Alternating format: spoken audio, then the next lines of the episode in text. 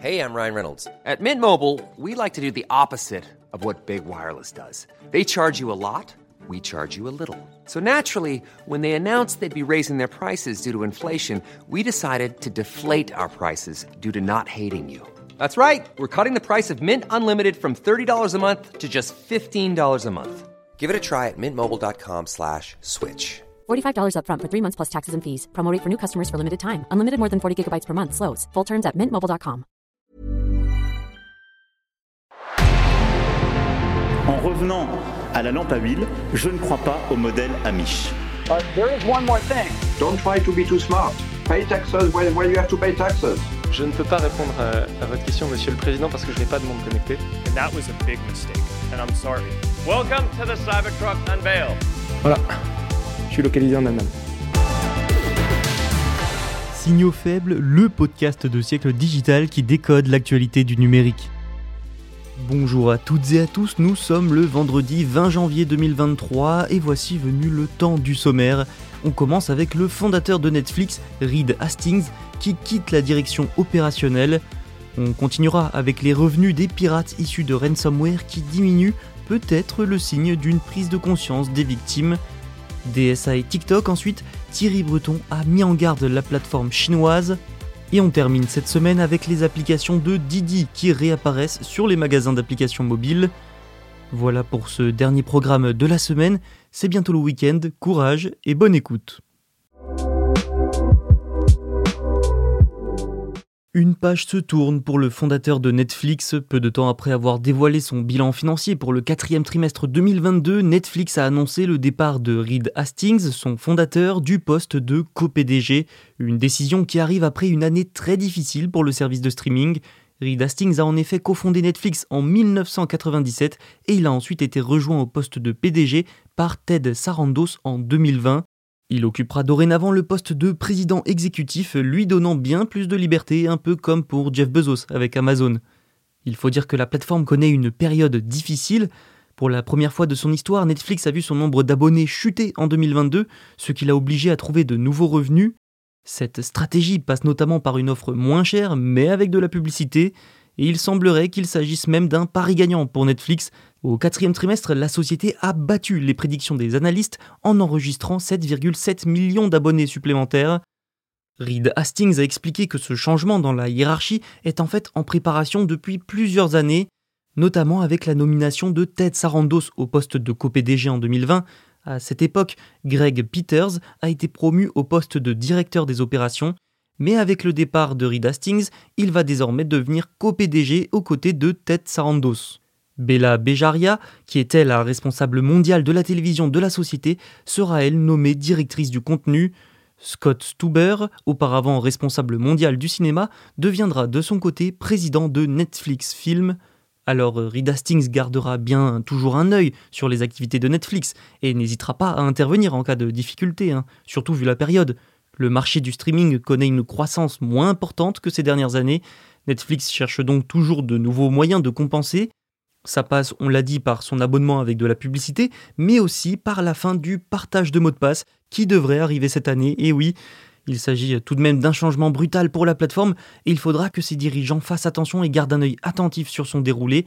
Si ça devrait lui permettre de générer davantage de revenus, il se pourrait aussi qu'en conséquence, un nombre important d'abonnés décide tout simplement de quitter Netflix.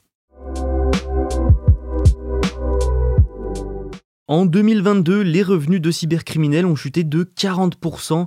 Ils ont atteint les 457 millions de dollars, ce qui fait 311 millions de dollars de moins que l'année précédente. Ce n'est pas rien. Alors comment ça se fait? Eh bien selon un rapport de Chainalysis, les victimes refusent de plus en plus de payer les rançons.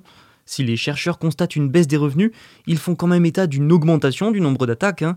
Les entreprises, les administrations publiques, les écoles ou encore les hôpitaux sont souvent victimes de piratage informatique, des attaques qui bloquent l'accès aux infrastructures jusqu'au paiement d'une rançon, sauf que les experts affirment aujourd'hui que de moins en moins de victimes payent. D'après le rapport, de nombreux groupes spécialisés dans les rançongiciels sont basés en Russie. La tendance pour 2022 est aussi très nette, les paiements liés au ransomware ont considérablement diminué. Selon Bill Siegel, patron de Coveware, société spécialisée dans la négociation avec les hackers, ses clients sont de plus en plus réticents à céder aux revendications des pirates, pirates qui exigent parfois jusqu'à plusieurs millions de dollars. En 2022, 41% de ses clients auraient payé des rançons, contre 70% en 2020.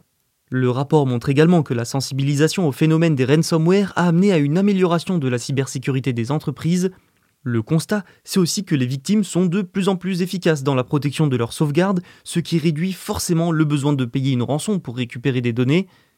Il y a aussi une autre tendance qui se dégage pour l'année qui vient de s'écouler. Cette tendance, c'est celle des petites attaques. Les cybercriminels concentrent leurs activités sur des entreprises moins connues. Selon les chercheurs, ces entreprises doivent donc être encore plus vigilantes car les pirates vont continuer de les attaquer de plus en plus. Thierry Breton, le bien connu commissaire européen au marché intérieur, a tenu une visioconférence avec Shu Tsi-Shu, le PDG de TikTok. Et durant l'appel, Thierry Breton a mis la pression en lui rappelant que l'application chinoise devait absolument respecter le Digital Services Act, le DSA, qui entrera en vigueur au mois de septembre, sinon il y a le risque de se voir infliger d'importantes sanctions. Le DSA vise notamment à améliorer la modération sur les réseaux sociaux qui enregistrent plus de 45 millions d'utilisateurs. On a bien compris que lors de l'appel, Thierry Breton a clairement voulu recadrer TikTok et lui rappeler que la plateforme n'échappera pas à la législation européenne, surtout qu'elle est de plus en plus considérée comme problématique par les Occidentaux. Beaucoup estiment en effet que la maison mère de TikTok, ByteDance, est de mèche avec le gouvernement chinois et lui permet même d'accéder aux données des utilisateurs étrangers. Ils craignent aussi que le réseau social ne soit utilisé par Pékin pour propager des vidéos de propagande auprès des plus jeunes. Thierry Breton aurait déclaré, je cite, il n'est pas acceptable que derrière des fonctionnalités apparemment amusantes et inoffensives, il faille quelques secondes seulement aux utilisateurs pour accéder à des contenus préjudiciables et parfois même dangereux pour la vie. Le réseau social chinois doit donc intensifier ses efforts pour se conformer aux règles de l'Union européenne, le DSA oui, mais également le RGPD, le règlement européen sur les données. Le DSA prévoit sinon de lourdes amendes, voire une interdiction d'opération en cas de récidive. Et là-dessus, Thierry Breton s'est montré formel. Hein. Nous n'hésiterons pas à adopter toute la gamme de sanctions pour protéger nos citoyens si les audits ne montrent pas une conformité totale. Il a aussi informé le PDG que si le DSA était déjà en place, TikTok serait probablement en violation de celui-ci à l'heure actuelle.